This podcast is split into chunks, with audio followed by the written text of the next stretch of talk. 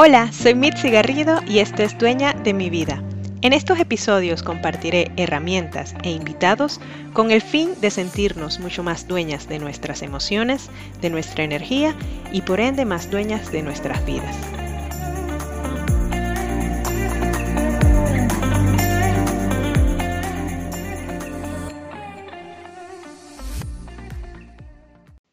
Bueno, ahora sí vamos a hablar de este episodio, el episodio número 9, y es de uno de los temas que a mí personalmente me apasiona mucho, y es el tema de liderazgo en mujeres.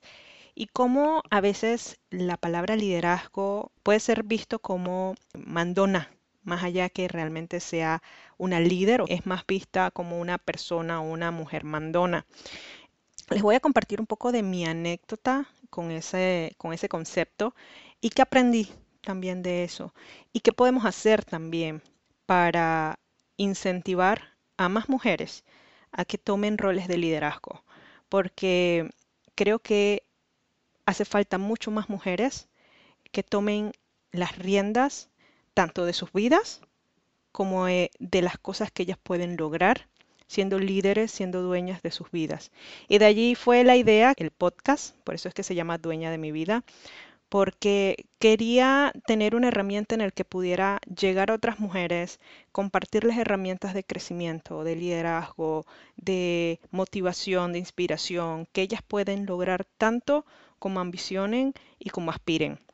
Y creo que es bueno también tener un poquito de contexto de lo que puede percibirse en el medio, en el medio laboral, en, en los medios de comunicación, en torno a cómo somos vistas la gran mayoría de las veces las mujeres que somos líderes, slash mandonas. Entonces aquí mi, mi compartir de este journey como una bossy lady o como una mandona es que básicamente eh, me remonta unos años atrás con un feedback que me dieron, que me dio un, un, hombre, de hecho, me lo dio por escrito, porque así se dan nuestros feedbacks en el mundo corporativo la mayoría de las veces. Y en ese momento, cuando leí el feedback en donde decía que eh, yo era una persona bossy, no tenía muy claro el contexto de la palabra bossy como tal. Mm, era como, sí, era como, ¿será que le, lo mando mucho o cuál es el concepto, ¿no? Entonces sí me puse a indagar un poquito eh, de la palabra bossy y lo que tal vez esta persona quiso decir con este feedback. Y al final, no fue cuando investigué que descubrí que bajo los ojos de esta persona puedo ser vista o me estaba percibiendo como una mandona porque básicamente lo obligaba a hacer o lo empujaba a hacer las cosas que tenía que hacer. Y pues por eso eh, me describía como una persona mandona. Y saben qué, al momento de que me puse a reflexionar un poco del por qué tal vez esta persona tenía este concepto eh, de mí en, su cabeza, me, reflexioné y dije, ¿sabes qué? Tal vez sí tenga algo de razón, o sí tiene la razón, porque eh, al final lo estaba obligando a hacer lo que tenía que hacer y no era el approach correcto. Y de ese feedback aprendí a tener técnicas de cómo influenciar a otros em, de una mejor forma. Entonces, al final yo aprendí de ese feedback, pero no sé si él hoy día hace las cosas que tiene que hacer a tiempo. Entonces ese es como que el aprendizaje que me llevo también. Yo soy mucho de tomar el feedback y verle el lado positivo.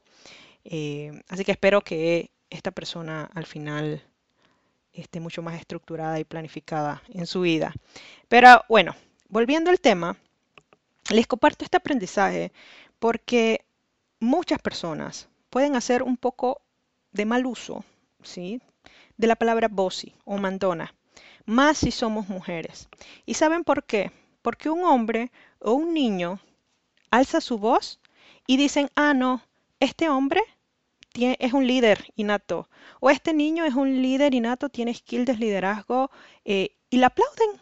Le aplauden básicamente porque tiene estos skills de liderazgo, pero cuando una mujer o una niña lo hace, la tildan de mandona o de bossy o que no tiene los skills de liderazgo o que le hace falta.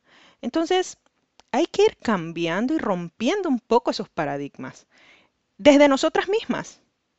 Mujeres, nosotras iniciamos el cambio. Y no es sino conversando justo estos temas en el que vamos poco a poco rompiendo esos paradigmas.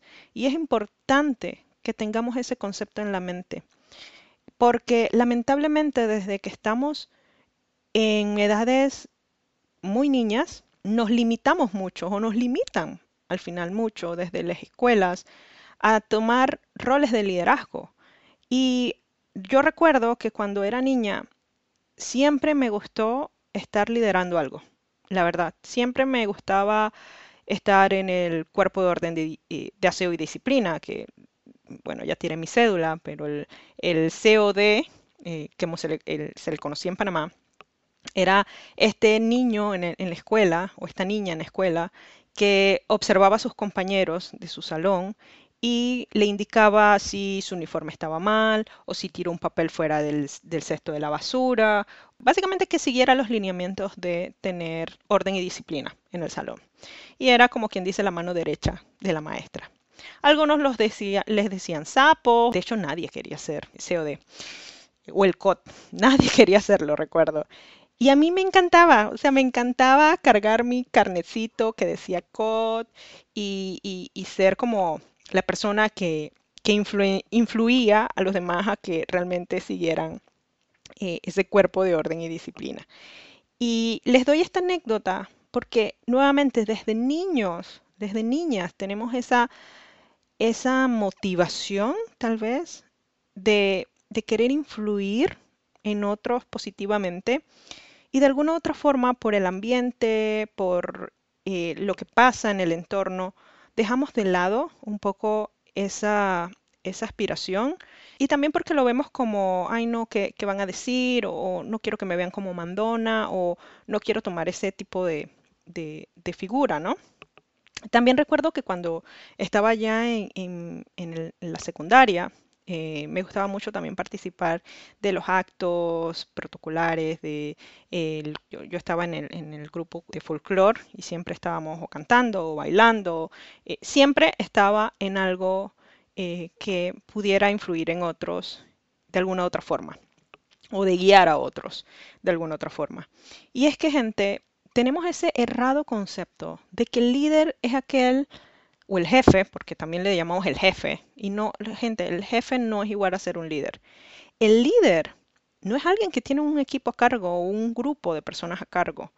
El líder es una persona que busca influir en otros para que saquen la mejor versión de ellos. O sea, está en constante búsqueda de que su gente mejore o que de su entorno mejore o que de, su, de sus peers, de sus compañeros siempre saquen la mejor versión de ellos. Son como aquellos cheerleaders, o por lo menos ese es mi concepto de líder, de su, de su gente. Entonces, yo creo que tenemos que ir partiendo del hecho de que tenemos que ir cambiando un poco el concepto de líderes. Y ojo, los líderes no, no, no, están solamente en el mundo corporativo. Los líderes están en la comunidad, los líderes están en las escuelas, los líderes están en el entorno. Donde sea, puedes encontrar un líder. Y aquí yo creo que es importante también compartir algunos eh, aha moments que encontré de por qué menos mujeres hay en roles de liderazgo.